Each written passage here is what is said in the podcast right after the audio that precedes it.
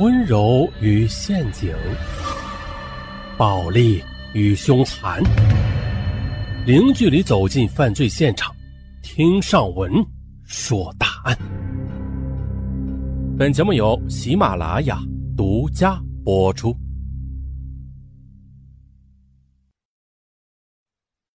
本期的情感大案，说的是一起因为父亲导演的家庭悲剧，说的是。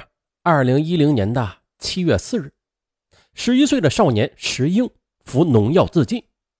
孩子死后的几天，他的父母则对簿公堂，又离了婚。啊，这桩家庭悲剧，他是怎样酿成的？啊，下边啊，听上文细说。三十五岁的石运泰是河北省衡水市安平县石庄村的农民。一九九八年。石运泰和本村的马龙菊结婚了，一年之后，儿子石英出生，一家人生活的清贫而幸福。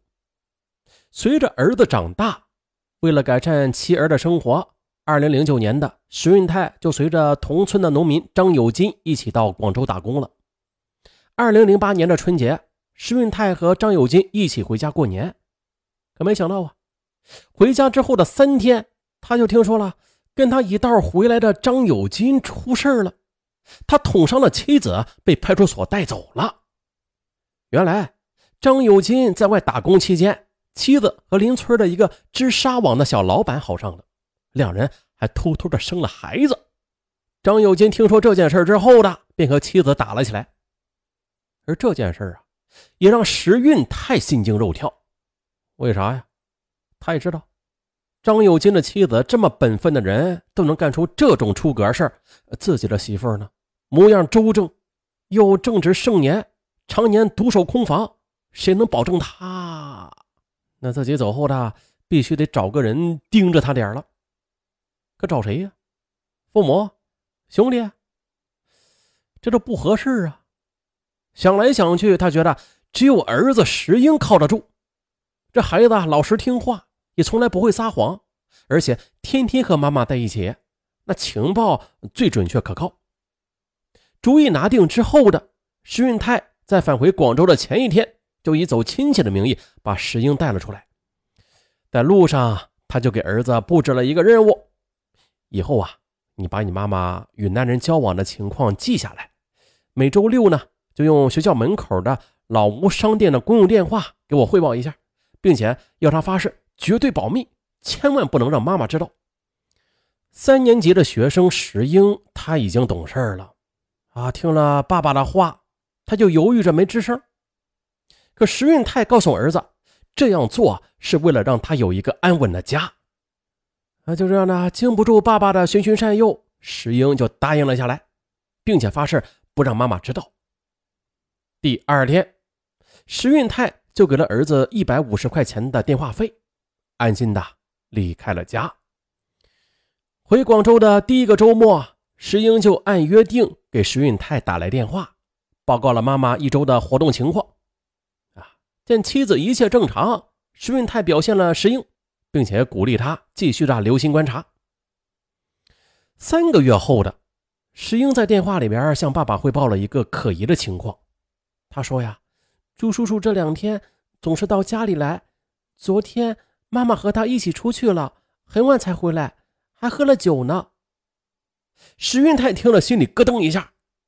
这个朱叔叔，他知道，叫朱一龙，四十来岁，是做纱网生意的，很有钱。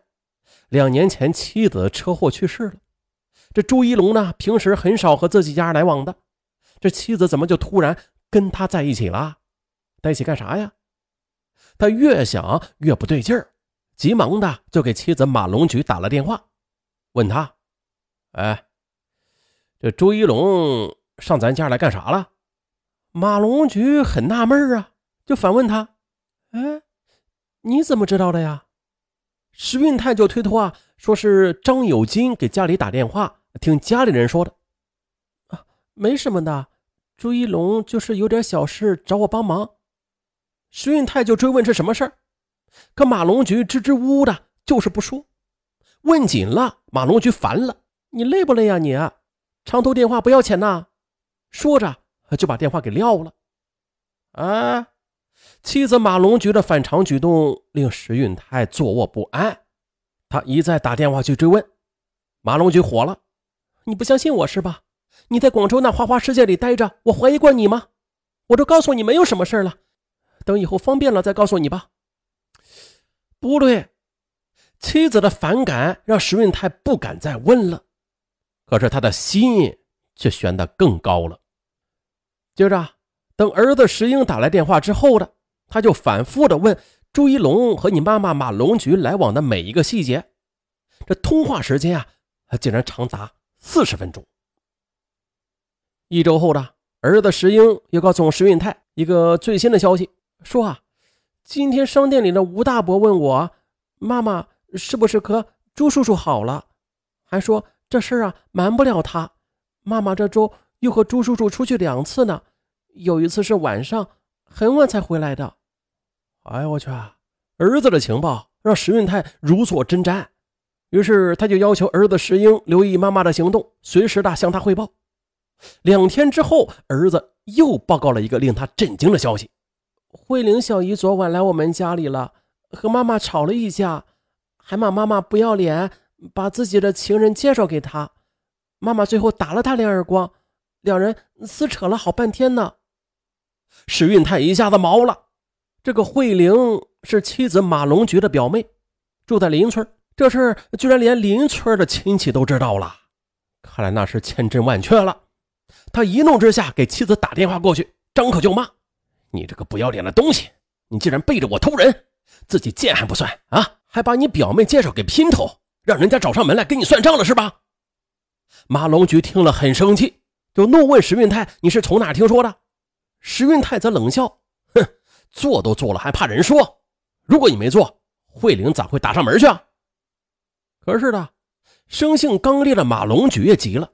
哇，这是哪个人嚼舌头乱说的话？不得好死！石云泰，我嫁给你十年了，我是什么人你还不知道吗？我不想跟你解释，我只想告诉你，我没有做任何对不起你的事儿。咔嚓，说完的就把电话给挂了。石运泰再怎么打，他就是不接。此时的石运泰，他也不知道该不该相信妻子了。没办法，只能找我弟弟了解情况吧。接电话的弟妹告诉他，说马龙菊和朱一龙的事儿那是千真万确，村里好多人都在讨论他们呢。第二天，石运泰就请假赶回了老家，见丈夫没打招呼，突然就回来，妻子马龙菊愣了。可是还没等他说话呢，石运泰抬手就给了妻子一个耳光：“我在外面挣钱养着你呢，你却给我戴绿帽子！”马龙菊当时就急了。扑上来就扯着石运泰的衣领姓石的，你给我把话说清楚，我是怎么给你戴了绿帽子？好家伙呀，两人就撕扯了半天，什么也没有说清。等闹累了，石运泰让马龙菊向他解释这事情的来龙去脉。马龙菊说：“你知道，慧玲今年都二十八了，我姨一直拖着我给她介绍对象呢。我觉得朱一龙人品和家境都很不错的，我就给他们牵了线。”他们俩见了面还都挺满意的，可是我姨说，一个大姑娘找了一个二婚的，怕人家议论，死活也不干。这不这些天的，我就和朱一龙在一起商量这事儿，商量怎么做我姨的工作。因为事情没个定论，怕传出去村里人说闲话嘛，所以慧玲就再三要求我不要对外人说。再说了，这是我娘家的事儿，我也不想闹得不好，因此。我也就没有告诉你这个大嘴巴，我就是怕你身边的那几个老乡知道。可这时运泰不信。哎，那你说，那慧玲干嘛上咱家里来闹啊？可妻子马龙菊则委屈的说呀，她也不知道慧玲是听到什么风言风语了，把她的好心当成了驴肝肺。石运泰哼了一声，哼，那还不是因为你有问题了呗？别人才议论你的。马龙菊一拍桌子吼道。石运泰，你要是不相信我，你就去查，查出奸夫来的话，是杀是剐都有你。于是石运泰还真的就开始着手调查起来。他先是找到了朱一龙，朱一龙对他指天发誓啊，你你老婆啊是帮我介绍对象的啊，陪着他表妹和我吃过几回饭，还陪着我到他姨家去过几回，呃，我们要是有什么见不得人的事啊，天诛地灭，并且呢，朱一龙甚至把每次见面的时间、地点都给说得清清楚楚的，并且和儿子石英汇报的情报也是基本吻合。